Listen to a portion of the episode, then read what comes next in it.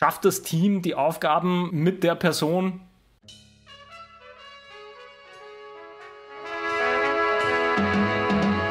Für das heutige Thema haben wir wieder mal einen äh, Blogbeitrag oder einen Artikel gefunden, den äh, wir beide so ein bisschen äh, gelesen haben, uns herumgeschickt haben und äh, auch nochmal irgendwie drüber nachgedacht haben und äh, werden wir natürlich in der Beschreibung äh, verlinken zum, zum nochmal äh, Kontext bekommen.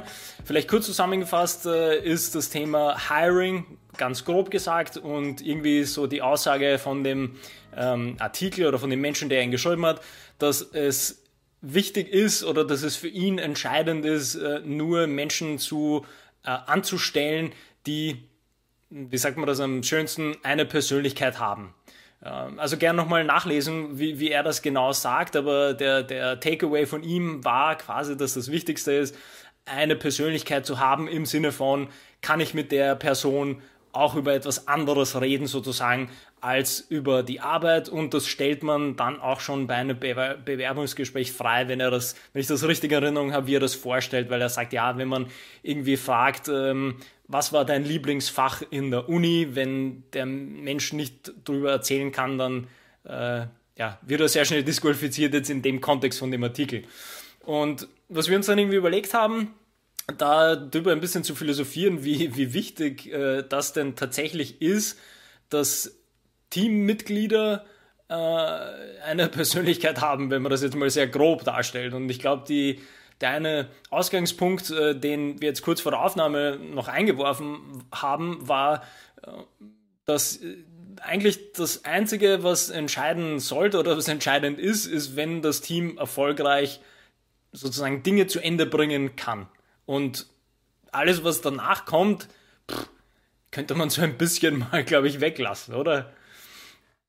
Ja, es, es, ging um diese Fragen, genau, also was, was braucht der andere, äh, um sozusagen dem Team, um dem Ganzen äh, weiterzuhelfen? Weil die, die Frage, ich glaube, die du aufgebracht hast, ne? wenn jemand so überhaupt kein Hobby hat und dann kommt es irgendwie zu so einer sozialen Situation, man, man geht ein Bierchen trinken nach der Arbeit und, und derjenige ist irgendwie ja, vielleicht, vielleicht mag er gar nicht oder, oder, oder, führt sich dann dort auf im Sinn von, weiß einfach nicht, wie man sich in sozialen Situationen verhält. Und die Frage, die ich mir dann gestellt habe, so, ja, ich meine, ist jetzt, ist natürlich ein bisschen komisch, keine Frage. Aber auf der anderen Seite, wenn er jeden Tag seinen Job dafür macht und, und halt brav ist, kann man ihn dann deswegen abqualifizieren, nur weil er halt, äh, ich meine, niemand wird dafür bezahlt, dass er nach, dem, nach der Arbeit Bierchen trinken geht. Ähm, und ich kann aber irgendwie die andere Seite auch nachvollziehen. Also ich kann mhm. beide Seiten irgendwie nachvollziehen. Weiß ich, wie für dich dieses Beispiel ist, wenn du sagst, naja, und dann trifft man sich nach der Arbeit und der ist ja. eigentlich nur komisch. Ja, ich finde das, ich finde die, die, die Frage oder dieses Konzept an sich super interessant, weil wir, wir haben ja auch über, über das Hiring, uh, Slow Firing Fast Konzept ja auch schon mal eine Folge gemacht, wo wir, glaube ich, beide das in einem allgemeinen, ich sage, ersten Teambuilding-Prozess noch als, äh, als, als bestes Konzept darstellen würden, wo die Grundidee eben das ist, dass wenn man merkt, dass aus irgendeinem Grund, das sei jetzt mal ganz undefiniert, aus irgendeinem Grund die Person nicht in das Team passt, dass man die Person sofort los wird und dementsprechend das Team nicht aufhält und unter Anführungsstrichen unnötig. Und gleichzeitig halt dieser Hiring-Prozess wirklich in die Tiefe geht, dass man eben versucht, Menschen erstmal kennenzulernen, erstmal herauszufinden, ob die Arbeitsprozesse, ob die Verständnisse in das Team passen, bis man sie konkret reinholt.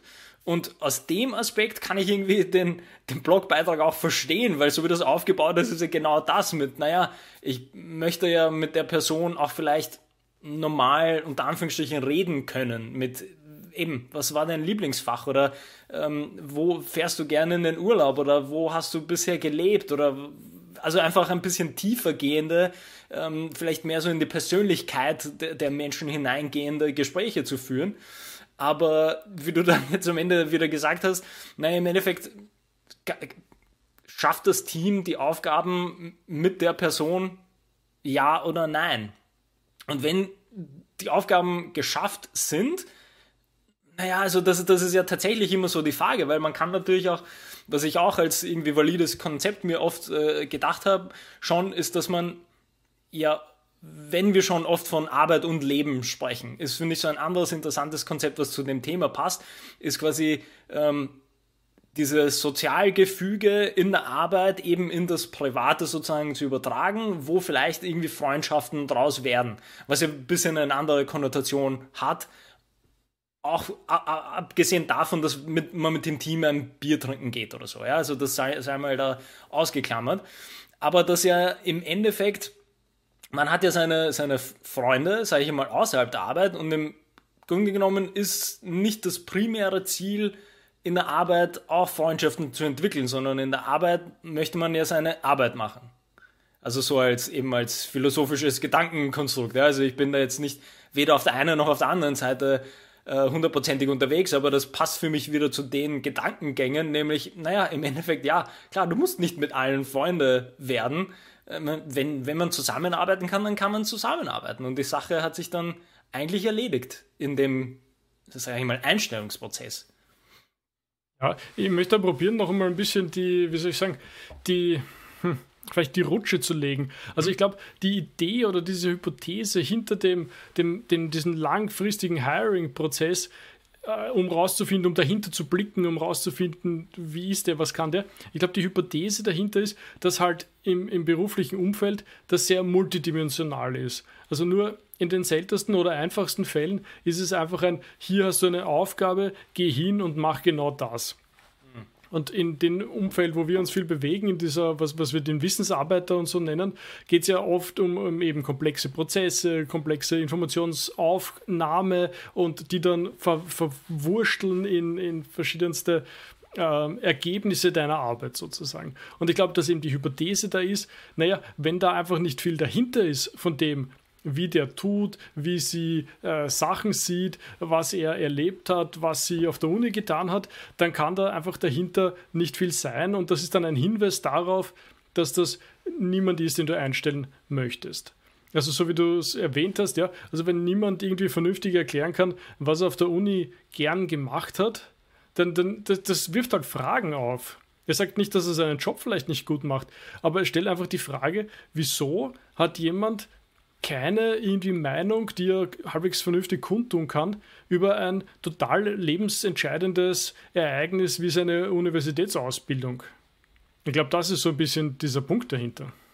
Ja, und jetzt, wo du es nochmal erwähnst, ich glaube, das war auch eines der konkreteren Beispiele in dem, in dem, ich weiß gar nicht, ob es in dem direkten Blog war oder vielleicht in einem Kommentar dazu, wo es eben genau geheißen hat, und das äh, hast du jetzt, finde ich, find ich gut gesagt, nämlich, das ist ja wirklich ein, ein sozusagen einschneidendes Erlebnis, wenn man auf der Uni mehrere Jahre verbringt und wenn man darüber nicht sprechen kann, und, und da würde ich jetzt quasi den, den, den Ball dann weiterspielen, dann, dann endet das genau dort, wo du jetzt quasi angekommen bist, nämlich, okay, dann hast du dich ja schon in diesem Lernprozess oder in diesem äh, Erwachsenwerden-Prozess auf der, auf der Uni zum Beispiel gar nicht damit beschäftigt, wie das dort alles funktioniert hat oder auf dich gewirkt hat. Und dann könnte man natürlich wieder den Ball weiterspielen und sagen, ja, okay, wenn du schon die Sache so unreflektiert irgendwie durchlaufen hast, wie wirst du dann wohl in einem Team arbeiten können, wo wir, ähm, wenn wir jetzt quasi von unserer beiden Idealunternehmen oder Idealführungskräften ausgehen, dann ist das ja eine sehr reflektierte Geschichte,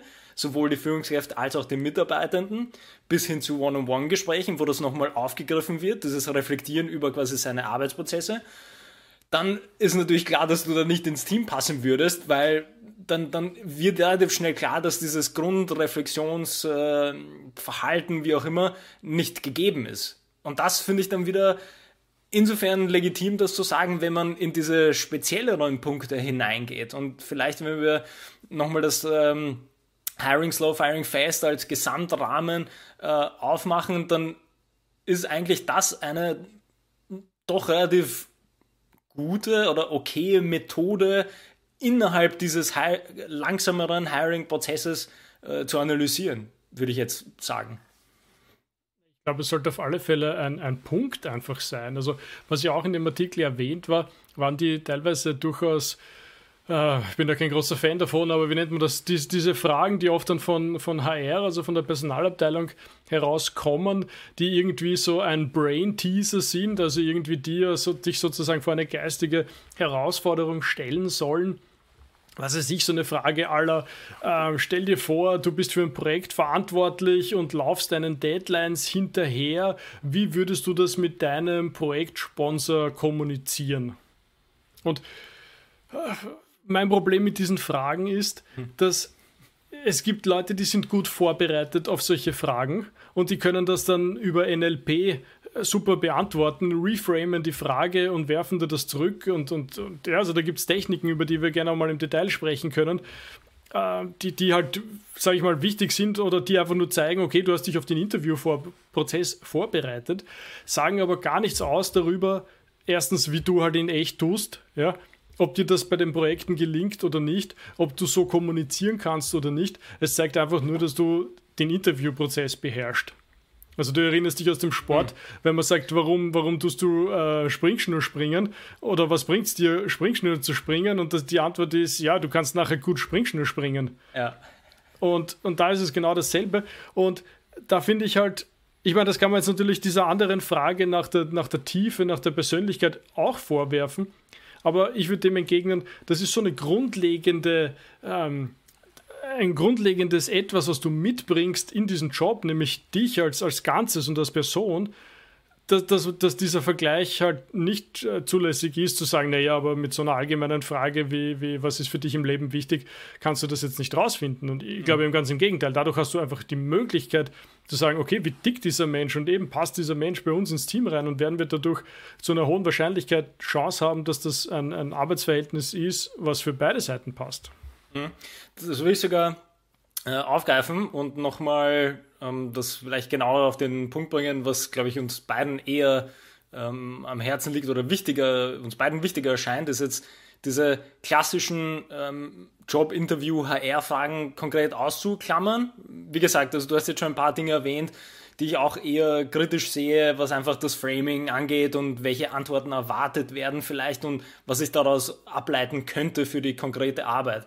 Was ich aber tatsächlich sehr interessant äh, finde, wenn man den Gedanken dahinter, was mit diesen Fragekatalogen sozusagen ähm, mal geplant war oder geplant ist, das umzusetzen auf diese allgemeineren Fragen und da nehmen wir jetzt einfach wieder, wie war deine, deine, deine Ausbildungskarriere? Äh, und ich weiß gar nicht, ob er jetzt in dem Artikel sogar schon bestimmte Fragen drin hatte, aber eben, was war dein, dein Lieblingsfach oder was hat dich am meisten geärgert an deinen Professorinnen und Professoren oder an der Administration in deinem Studiengang und so weiter und so fort?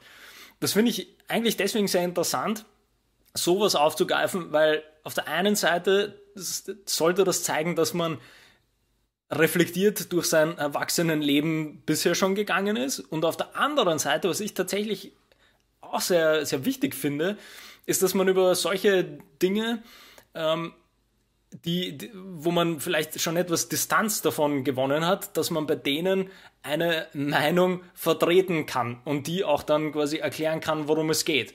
Wenn wir nämlich das weiterführen auf dann die Team- und die Projektarbeit, dann ähm, reden wir immer davon, Extreme Ownership oder, oder quasi generelle Führungskompetenzen muss quasi jede einzelne Person für sich selber auch mitbringen.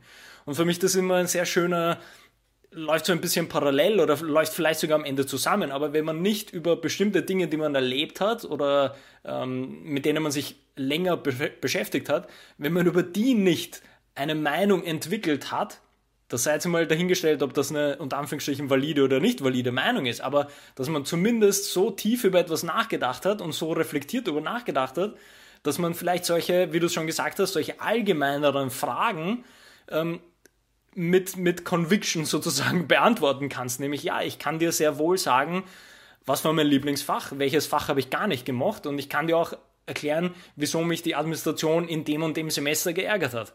Weil dann weiß ich wenigstens, dass vielleicht die Verantwortungsübernahme später in Projekten einfacher geht, weil ich weiß, dass die Person sich damit beschäftigt, was sie macht. Und das finde ich eigentlich ein, ein, jetzt so quasi weiter darüber nachgedacht, finde ich das einen, einen relativ guten Punkt, das versuche irgendwie rauszukitzeln, wie man denn zu Dingen steht. Weil ich denke mir, der Transfer ist super machbar für, für Teamarbeit dann später glaube auch, dass das äh, in Interviewprozessen eher so diese menschliche Seite herauszukehren dich wesentlich weiterbringt als so klassische Fragen wie, äh, keine Ahnung, erzähl mir ein paar Stärken und Schwächen von dir, um, um ein Klischee zu bedienen. ja. Ähm, ich meine, gerade die Schwächenfrage habe ich in letzter Zeit doch auch ein bisschen was abgewinnen können, weil sie einfach darüber zeigt, ob du deinen Arbeitsprozess und wie du arbeitest, ob du das ähm, sozusagen schon mal darüber nachgedacht hast und ob du einfach weißt, in welchem Aspekt du sozusagen gut bist und was Rahmenbedingungen sind, in denen du nicht äh, erfolgreiche Arbeit äh, ableisten kannst. Aber eben diese schon angesprochenen, komplizierteren Brain-Teaser, wie, wie windest du dich raus aus irgendwelchen gekünstelt erzeugten Situationen für diese Frage? Die bringen dir weder was auf der fachlichen Ebene, und jetzt hängst du dich davon ab, für was du hirest, also mhm. stellst du ein gerade für Führungskraft oder, oder halt eben nur für Mitarbeiter, nur für Mitarbeiter, das klingt, also ich, wo ein fachlicher Input in deiner täglichen Arbeit drinnen steckt, dann musst du auch andere Sachen noch prüfen. Ja? Ich meine, es wäre schon gut auch zu checken, kann diese Person äh, diese Arbeit äh, verrichten, für die du sie einstellst, was auch schwierig ist. Ja? Also gerade im IT-Umfeld haben sich da viele Ideen herausgearbeitet. Ich weiß nicht, ob die alle gut sind. Ja? Also es gibt zum Beispiel, dass du halt den Leuten äh, eine Arbeit schickst, die sie erledigen sollen. Also ein, ein nennen sie ein erweitertes Rätsel oder so, ja, oder einfach eine Aufgabe. Also du musst halt ein kleines Stückchen von Aufgabe lösen und, und das halt entweder vor, vor versammelter Mannschaft oder du hast halt ein, zwei Tage Zeit, um das sozusagen zu lösen. Und, und dann schickst du es wieder zurück. Mhm. Oder machst du eben direkt vor Ort, halt, je nachdem, ja. Und das hat halt seine Vor- und Nachteile. Auf der einen Seite weißt du halt, ja, okay, er hat dieses und jenes theoretisch gekönnen, gekonnt. Wenn du das irgendwie vor Ort machst, äh, erzeugt das die ärgste Prüfungssituation wo manche Leute sehr glücklich sind, dass sie endlich nicht mehr in, in, in komischen Uni, Schul, was auch immer, Prüfungssituationen sind, die super Arbeit machen, aber wenn du daneben stehst und sagst, und, und, und, bist schon fertig, bist schon fertig, dann halt vielleicht nicht so ihre Leistung abrufen können, was für 99 Prozent der, der normalen Tätigkeiten vollkommen in Ordnung ist. Und es gibt halt ein paar Jobs, wo halt irgendwie diese Art von Feuerwehreinsätze, wo unter hohem Druck, sei es jetzt zeitlich oder, oder weiß nicht, von der Geschäftsleitung oder was auch immer heraus oder vom Kunden halt irgendwie Druck aufgebaut wird und wo man dann halt auch eben resistent gegen diesen Druck sein muss, aber in vielen, vielen anderen Aspekten das überhaupt nicht notwendig ist und du testest dann etwas oder probierst über etwas in Erfahrung zu kommen, was halt für diesen Job, für diese Person null Auswirkung hat und das ist halt das, was es dann oft traurig macht. Und ich glaube, da ist es wieder du, unser Rahmen, du weißt, du, mhm. du sprichst oft drüber, einfach, wie schaut dieser Prozess des Personalsuchens, äh, Interviewen, Einstellen, Einführung, also dieser ganze Prozess, ja, wie schaut der aus? Hast du dir, hast du dich mit dem beschäftigt? Hast du dir da Gedanken drüber gemacht? Ist das etwas, was eine sinnvolle Reihenfolge hat? Werden dort sinnvolle Punkte abgefragt? Werden dort, ähm, wird dort auf den Fit geschaut zwischen eben dieser Person und dem Team? Wird dort rausgefunden, warum in dem einen Team man vielleicht andere Leute braucht als in dem anderen Team? Also ist das einfach etwas, was halt so zufällig passiert? Irgendwer hat eine Stellenausschreibung äh, zusammengeschustert, äh, die ist dann rausgegangen, da haben sich dann irgendwelche Leute beworben und dann hat man den ersten genommen, der nicht bei drei auf dem Baum war. Oder hat man sich da irgendwie Gedanken dazu gemacht? Hat man überlegt, wie, schaut, wie soll die Firma in fünf Jahren ausschauen? Was für Leute möchte ich dann, dann mit an Bord haben? Also da ist unendlich viel Möglichkeiten, die gute HR-Arbeit halt ausmacht. Ne? Was, was da finde ich wieder ein sehr wichtiger Punkt ist, den du schön herausgearbeitet hast, der, der finde ich auch wieder sehr gut dazu passt, was der der Artikel vielleicht so ein bisschen implizit sagen wollte oder den man vielleicht rausholen könnte, ist nämlich dieses Beispiel von äh, vielleicht diesem, diesem praktischen Aufnahmeverfahren, dass man dort irgendwie Tests hat und äh, gab es ja quasi in meinem, äh, sage ich jetzt mal grob im E-Learning-Bereich, ist das ja auch durchaus machbar, dass man irgendwie didaktische Aufgaben stellt in einem Online-Setting und dann lässt man die Person äh, kurz irgendwie Beispiele entwickeln, wie würdest du das für die Gruppe lösen, welches Tool würdest du nutzen und so weiter und so fort. Also das kann ich sehr gut nachvollziehen, dass das äh, teilweise bei praktischen Dingen absolut Sinn macht. Was ich dabei eben sehr interessant äh, finde, ist, das eben weiterzudenken und tatsächlich es von der anderen Seite zu sehen, die du jetzt am Ende gesagt hast, nämlich von der Seite zu kommen, dass ich herausfinden äh, möchte, so genau wie möglich, ob die Person das können wird, was später mal notwendig ist.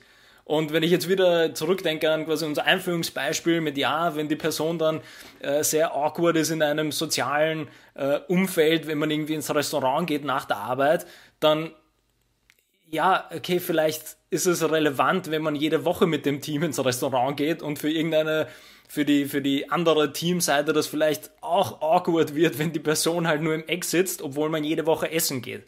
Aber um das jetzt quasi sehr weit aufzumachen, was ist, wenn man einmal in der Weihnachtszeit essen geht und vielleicht einmal im Sommer einen Teamausflug macht? Dann wird mich das jetzt nicht daran hindern, dass nur weil die Person sozial ähm, vielleicht nicht so erfahren ist, dass ich die dann nicht einstelle. Wenn sie, aber da kommt quasi Plus, wenn dazu kommt, dass sie aber andere Aufgaben, die ich sehr genau formuliert habe und dementsprechend kommunizieren konnte, was ich von der Person erwarte, wenn sie die erfüllt, naja, dann kann sie so awkward sein, wie sie möchte, dann wird sie ja erfüllt. Und da ist, finde ich, eben der Punkt, den du gesagt hast, mit, man muss das eher von der anderen Seite aus sehen, dass da auch die, die, die Führungskraft muss da vermutlich viel, viel besser mit der HR-Abteilung diesen gemeinsamen Reflexionsprozess haben, was man denn genau möchte. Und was bei dem Artikel, glaube ich, auch nicht so richtig rausgekommen ist, dass da eben idealerweise mehrere Ebenen zusammenarbeiten, also Führungskraft und HR. Weil ich glaube, bei dem Artikel ging es mehr darum, ja, die Führungskraft sitzt halt im Jobinterview und stellt dann Fragen. Und das ja, haben wir ja gerade festgestellt, das äh, kann man super toll machen und ganz, ganz schlecht machen. Also das ist quasi nie der alleinige das alleinige Tool oder die alleinige Methode, die ich für sowas nutzen kann. Also das finde ich eigentlich auch ganz gut, nochmal darauf hinzuweisen, dass das durchaus auch von der anderen Seite aus kommen kann. Also von den Arbeitsprozessen aus zu denken und zu evaluieren, was, was muss man überhaupt können. Ich finde das durchaus eine wichtige Geschichte. Also gerade wenn ich eben dran denke, du, du übernimmst jetzt dein neues Team oder so und, und diese Einstellungspolitik oder, oder wie dieser Prozess läuft, dass du neue Leute mit ins Team holst, das entscheidet halt massiv, wie du einfach in den nächsten Jahren äh, arbeiten wirst und wie du dort in den nächsten Jahren, also was du für Leute dort hast, wie dein Team ausschauen wird. Also ich finde, man kann diese Wichtigkeit dieses Einstellungsprozesses und, und die Gedanken, die man in jede Stellenausschreibung rein rein, rein investieren sollte, einfach gar nicht unterschätzen. Das ist so wichtig für, für alle deine weiteren Entscheidungen. Also ich glaube, es ist die Grundlage für alle deine weiteren Entscheidungen, weil wenn du als, als, als, als äh, Vorgesetzter dieses Teams deine Ziele nicht erreichen kannst, weil einfach, weil du dann irgendwie argumentieren musst, naja, sorry, jetzt mal bessere Leute gegeben, dann ist so, naja, das, das wird schwach und das wird ziemlich schnell auf dich zurückfallen. Und da, wie du schon gesagt hast, im Sinne des Extreme Ownerships, ist es, glaube ich, extrem wichtig, einfach auch da zu sagen, ja, ich stehe da dahinter, ich knie mich da rein und ich schaue mir, dass ich die, die besten Leute bekommen kann, die, die ich halt bekommen kann. Und wenn das vielleicht auch manchmal heißt, einfach obwohl man dringend Leute brauchte, bräuchte, immer wieder abzusagen und zu sagen, es tut mir leid, das, das sind nicht die Leute, mit denen ich arbeiten möchte. Ja, vielleicht noch abschließend, äh, damit wir dann irgendwie unsere Gedanken nochmal zusammenfassen können zu dem, zu dem Beitrag oder zu dem Thema an sich. Äh, da, da, da wird es wieder so detailliert interessant, was du jetzt am Ende gesagt hast, nämlich, dass da wieder klar wird, welche zusätzlichen Kompetenzen Führungskräfte eigentlich mitnehmen können äh, oder können müssen, mitnehmen müssen in, in, ihre gesamte Arbeit. Wir haben ja immer wieder schon diese, diese, diese Witze gemacht, dass äh, so die grundsätzliche Erwartung in vielen Fällen ist, ja, ja, Führungskräfte treffen nur Entscheidungen und das ganze Leben ist eine große Entscheidung. Irgendwie nehme ich Bus A oder nehme ich Bus B und nichts anderes passiert den ganzen Tag. Und da haben wir letztens schon festgestellt, so, ja, wenn es nur so wäre, wäre das vermutlich auch nicht besser, aber so viel kleinteilige Dinge und das ist auch nochmal ein riesen Baustein, weil alles, was wir jetzt so irgendwie im Gespräch äh, irgendwie herausgefunden haben, ähm, deutet für mich alles wieder darauf hin, wie wichtig es ist, über, überhaupt darüber Bescheid zu wissen, wenn ich das jetzt sehr grob sagen kann, und darüber zu reflektieren, wie denn das eigene Team bisher überhaupt funktioniert und wie funktioniert denn unsere Arbeit, wie funktioniert denn unser Unternehmen. Und das, das klingt jetzt alles sehr, ähm, vielleicht sehr simpel, wenn man sagt, ja, gut, natürlich werde ich wissen, wie mein Team funktioniert. Und das, ja, aber wirklich, weiß man das wirklich, dass, ich meine, nämlich auf, auf eine Ebene, mit der man auch arbeiten kann. Weil das, dass man weiß, ja, ja, dort sind fünf Menschen im Team und äh, ich glaube, die kommunizieren gut miteinander. Ich glaube, die haben ihre Deadlines oder beziehungsweise, ja, ja, sie schaffen ihre Deadlines, aber zum Beispiel, also eben als Beispiel, ja, aber kommen die zu diesen Deadlines gut hin oder schaffen die die Deadlines gerade noch? Und das sind ja alles Dinge, die, die hängen an der Führungskraft. Und das ist der Prozess, den muss man, den muss man eigentlich mal gehen können. Oder soll dir in die Kompetenzen dazu zählen oder dazugehören? Es zeigt einfach nur, wie umfassend einfach das ist, was du als Führungskraft alles mitbringen musst. Und ja, also ich glaube, das ist ja eine der, der schönen Herausforderungen, mhm. die viele so fasziniert daran. Und, und auch der Grund, warum dann natürlich immer wieder Leute daran scheitern, die irgendwie sich eher im Fachbereich sehen zum Beispiel und, und halt dort ihren Anker haben in der Fachkarriere und da halt auch fachlich mitreden wollen etc. Und die sich dann meistens für diese Themen nicht erwärmen können. Und die dann oft schleifen lassen, weil er halt, äh, ja, weißt du, an, an Themen gibt es genug, die man auswählen kann. Und ja, dann, dann gelingt es oft nicht, ja, und wird dann keine, keine erfolgreiche Führungskarriere in, in diesem Sinn, ja. Mhm. Jetzt versuchen wir noch die letzten Minuten das nochmal zusammenzufassen, was unsere Takeaways von dem äh, ja, recht interessanten Beitrag ist. Ich fange mal an mit dem, mit dem Rahmen vielleicht drüber, den wir eben so oft äh, erwähnen, ist das äh, als, als äh, Leitlinie ist vermutlich ein Hiring Slow, Firing Fast das, das Wichtigste, weil es darunter in diesem Rahmen viele gute Methoden und Prozesse gibt, die ich halt anwenden kann. Und man kann argumentieren, dass halt dazu gehört, dass man vielleicht mehr diese menschliche Ebene in einem Einstellungsprozess erstmal in den Vordergrund stellt, aber das nur, wenn man gezielt weiß, was man da davon möchte. Also quasi nicht auf die Ebene mit, ja, ich möchte einfach nur schauen, ob ich hier neue beste Freunde finden kann in dem Einstellungsprozess, sondern wie reagiert äh, oder wie, wie reflektiert geht die Person durch ihr Privatleben, sage ich jetzt mal grob. Aber wie gesagt, zählt halt nur dann etwas, wenn ich meine, meine Learnings daraus selber ziehen kann, was die Person mir sagt oder wie sie reagiert auf etwas. Das ist, glaube ich, so ein wesentlicher Teil, dass das eine Methode ist dazu. Absolut, also finde ich, find ich ganz wichtig. Und ich meine, du hast jetzt zweimal schon den privaten Teil herausgesprochen. Ich finde, man kann das vielleicht noch ganz kurz aufmachen und sagen, ich finde, jemand muss auch in der Lage sein, seinen letzten Job, seine letzte Arbeitsstelle hm. irgendwie sinnvoll in Worte fassen können. Also wenn du dann fragst, so du, du warst jetzt zwei Jahre lang dort und dort, was hast du denn dort gemacht? Und da kommt nichts zurück. Also das wäre schon ein riesen Red Flag für mich, wo ich sagen muss, also nicht böse sein, aber ich meine, also wenn du das nicht einmal schaffst, mir zu erzählen, was du die letzten zwei Jahre gemacht hast, was dort die Herausforderungen vielleicht noch waren. Also man, weißt du, man kann ja das dann vertiefen oder eben nicht. Also, da sollte man schon ein paar Sätze irgendwie zusammenbringen. Ja, absolut wichtig, dass du es nochmal erwähnst, weil das mir zwischendurch auch nochmal kurz eingefallen, dass ja fast so eine, so eine Ausbildungs- oder Uni-Frage schon ein bisschen zu weit zurückliegt. Aber wie du sagst, ja, einfach nur die letzte Arbeitsstelle. Kannst du über die so reden, dass es Sinn macht oder dass man nachvollziehen kann, wie du dich darin gefühlt hast, zum Beispiel? Das ist unheimlich wichtig, ja. Und gerade wenn der andere wechseln möchte, kannst du vielleicht noch einiges herausfinden, warum er dort wechseln möchte und mhm. ob das vielleicht äh, ein großes Fragezeichen ist, auch im, im Sinne auf dein Team, also ob du so eine Person dann in deinem Team ja, haben stimmt. möchtest. Ja, stimmt. Das ist ein doppelt wichtiger Punkt. Also du erfährst quasi über die Person, wie sie arbeitet und ob sie quasi deswegen eine schlechte Zeit hatte, weil es an ihr gelegen ist oder an der Arbeit selber. Das finde ich auch. Aber äh, wieder, also nur, um das vielleicht dann damit abzuschließen. Also wie du es auch gesagt hast, da sind so viele Nuancen dabei bei, bei der Führungskräftearbeit sozusagen, die halt unheimlich spannend sind eigentlich und die darf man halt nicht vergessen und muss vermutlich eher noch proaktiv versuchen, so viele dieser Nuancen wie möglich abzudecken.